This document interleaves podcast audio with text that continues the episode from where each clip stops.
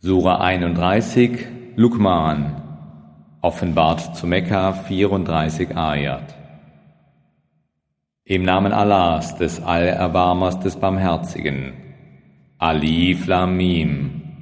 Dies sind die Verse der vollkommenen Schrift, eine Führung und eine Barmherzigkeit für jene, die Gutes tun, die das Gebet verrichten und die Zakat entrichten und fest an das Jenseits glauben.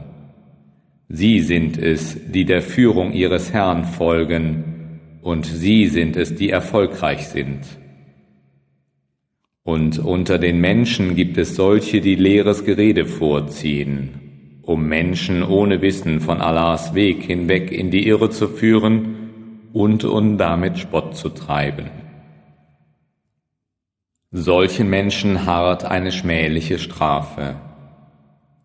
Und wenn ihm unsere Verse verlesen werden, so kehrt er sich überheblich von ihnen ab, als hätte er sie nicht gehört, als wären seine Ohren schwerhörig. So verkünde ihm schmerzliche Strafe. Wahrlich, denen, die da glauben und gute Werke tun, werden Gärten der Wonne zuteil sein. Darin werden sie auf ewig weilen. Dies ist eine Verheißung Allahs in Wahrheit und er ist der Allmächtige, der Allweise.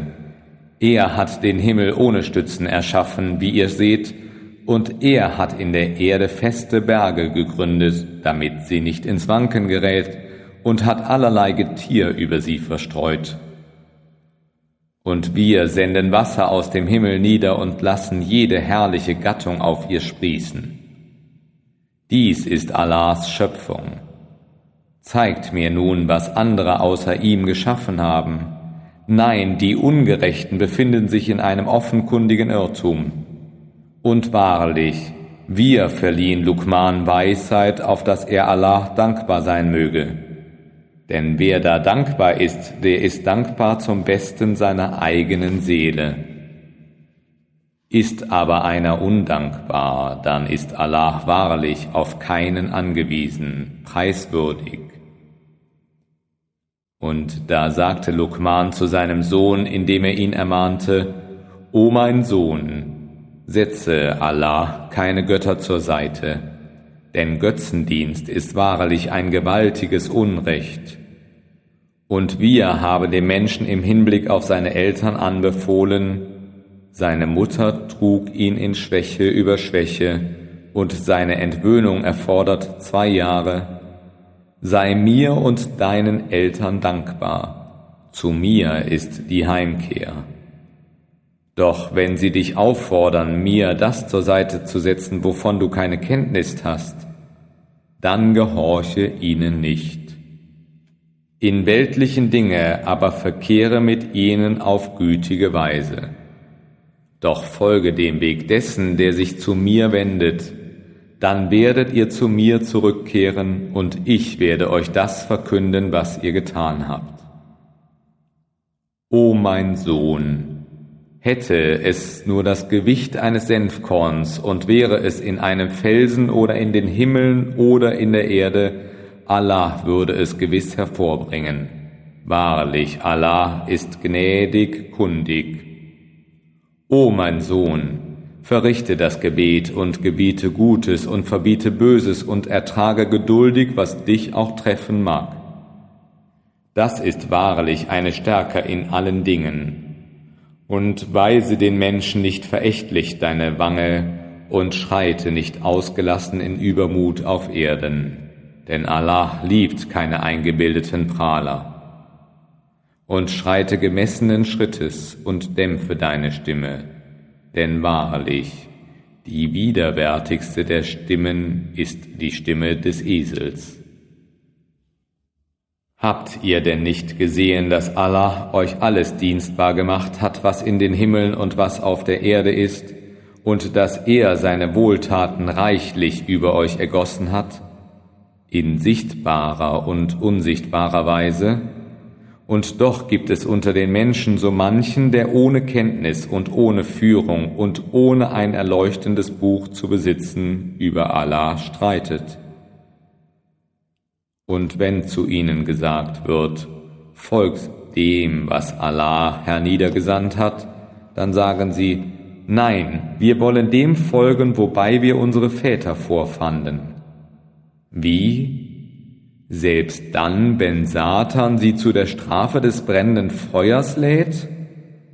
Und der aber, der sein Antlitz auf Allah richtet und Gutes tut, hat wahrlich die festeste Handhabe ergriffen, und bei Allah ruht das Ende aller Dinge. Und wenn jemand ungläubig ist, so lass dich nicht durch seinen Unglauben bekümmern. Zu uns werden sie heimkehren, dann werden wir ihnen verkünden, was sie getan haben. Denn Allah weiß recht wohl, was in den Herzen ist. Wir lassen sie eine kleine Weile sich ergötzen, dann aber werden wir sie strenger Strafe zutreiben. Und wenn du sie fragst, wer schuf die Himmel und die Erde, dann werden sie gewiss sagen, Allah. Sprich, alles Lob gebührt Allah, jedoch die meisten von ihnen wissen es nicht. Allahs ist, was in den Himmeln und auf Erden ist. Wahrlich, Allah ist der, der auf keinen angewiesen ist, der Preiswürdige. Und wenn alle Bäume, die auf der Erde sind, Schreibrohre wären, und der Ozean Tinte, und sieben Ozeane würden sie mit Nachschub versorgen, selbst dann könnten Allahs Worte nicht erschöpft werden. Wahrlich, Allah ist allmächtig, allweise. Eure Erschaffung und eure Auferstehung sind für ihn so leicht wie die eines einzigen Wesens. Wahrlich, Allah ist allhörend, allsehend. Hast du denn nicht gesehen, dass Allah die Nacht in den Tag und den Tag in die Nacht übergehen lässt und dass er euch die Sonne und den Mond dienstbar gemacht hat?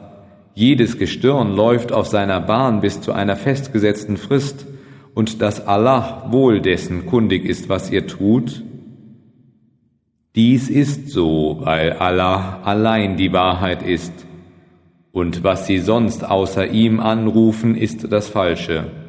Und weil Allah, er, der Erhabene ist, der Große, hast du denn nicht gesehen, dass die Schiffe durch Allahs Gnade auf dem Meer fahren, auf das er euch seine Zeichen zeige? Hierin sind wahrlich Zeichen für jeden standhaften, dankbaren.